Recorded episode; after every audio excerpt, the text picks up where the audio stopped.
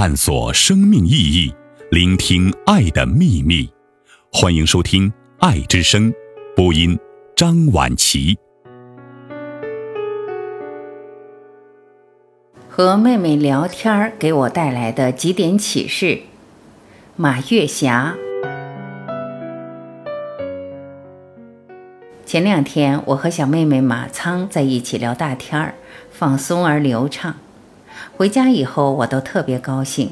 看似漫不经心的聊天儿，给我的心灵带来了许多的启示，把原来很模糊的观念变得清晰了。我想说的是，启迪给人带来的愉悦是灵魂深层次的愉悦，这种愉悦不但浓度密，而且持续性强。一。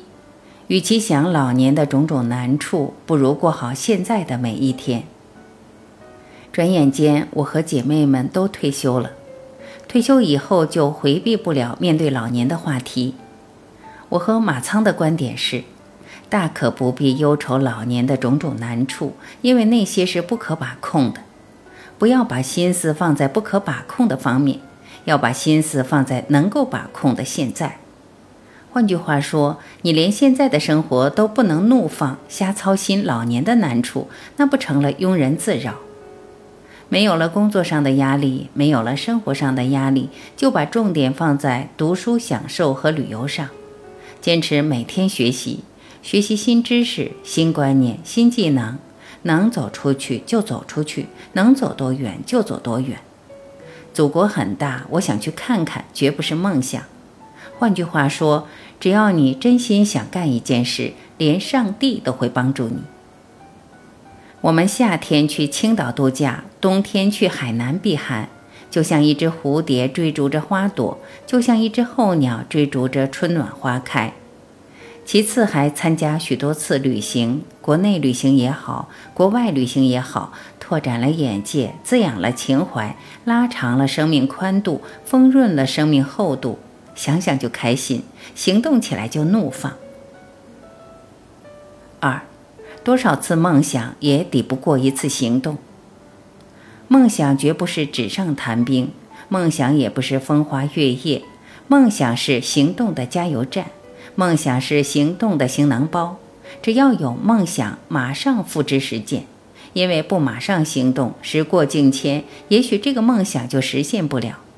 其中包括心情上的原因、身体上的原因、家庭的原因、外部大环境的原因。所以说，心动不如行动。通过我们姐妹的实践，也证明了这个道理。三，自己是自己的彼岸。工作时为了生存，必须营造自己的工作大环境，这里包括做一些违心的事，甚至说一些违心的话。但退休后完全不一样了，退休后就按着自己的意愿活，按着自己的心气儿活，按着自己的能力活，按着自己的快乐活。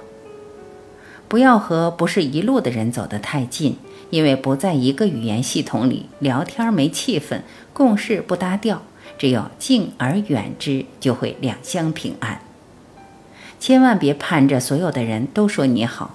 只要在乎别人说你好，只要讨好了所有的人，就意味着彻底得罪了自己。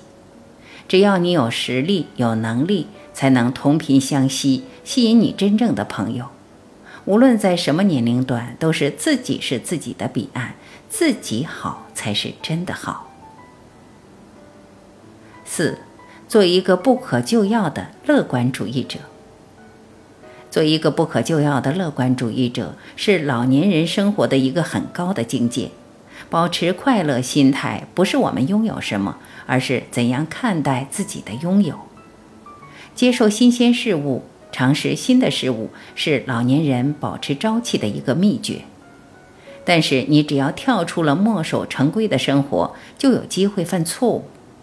首先，不怕自己犯错，即使犯了错误，也对自己说。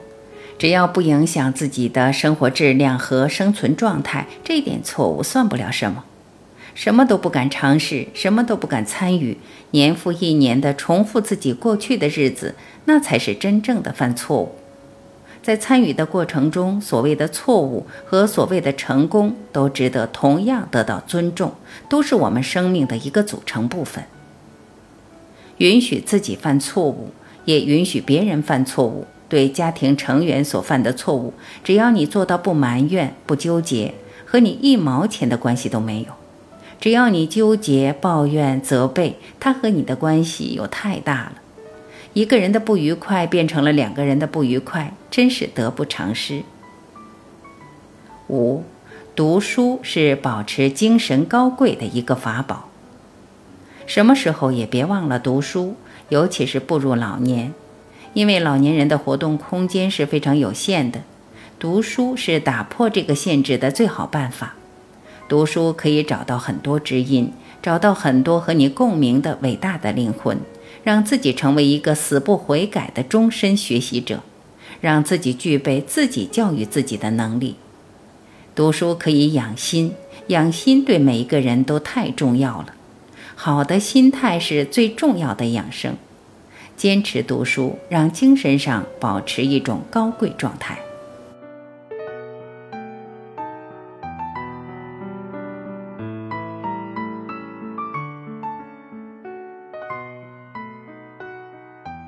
感谢聆听，我是婉琪，今天我们就到这里，明天再会。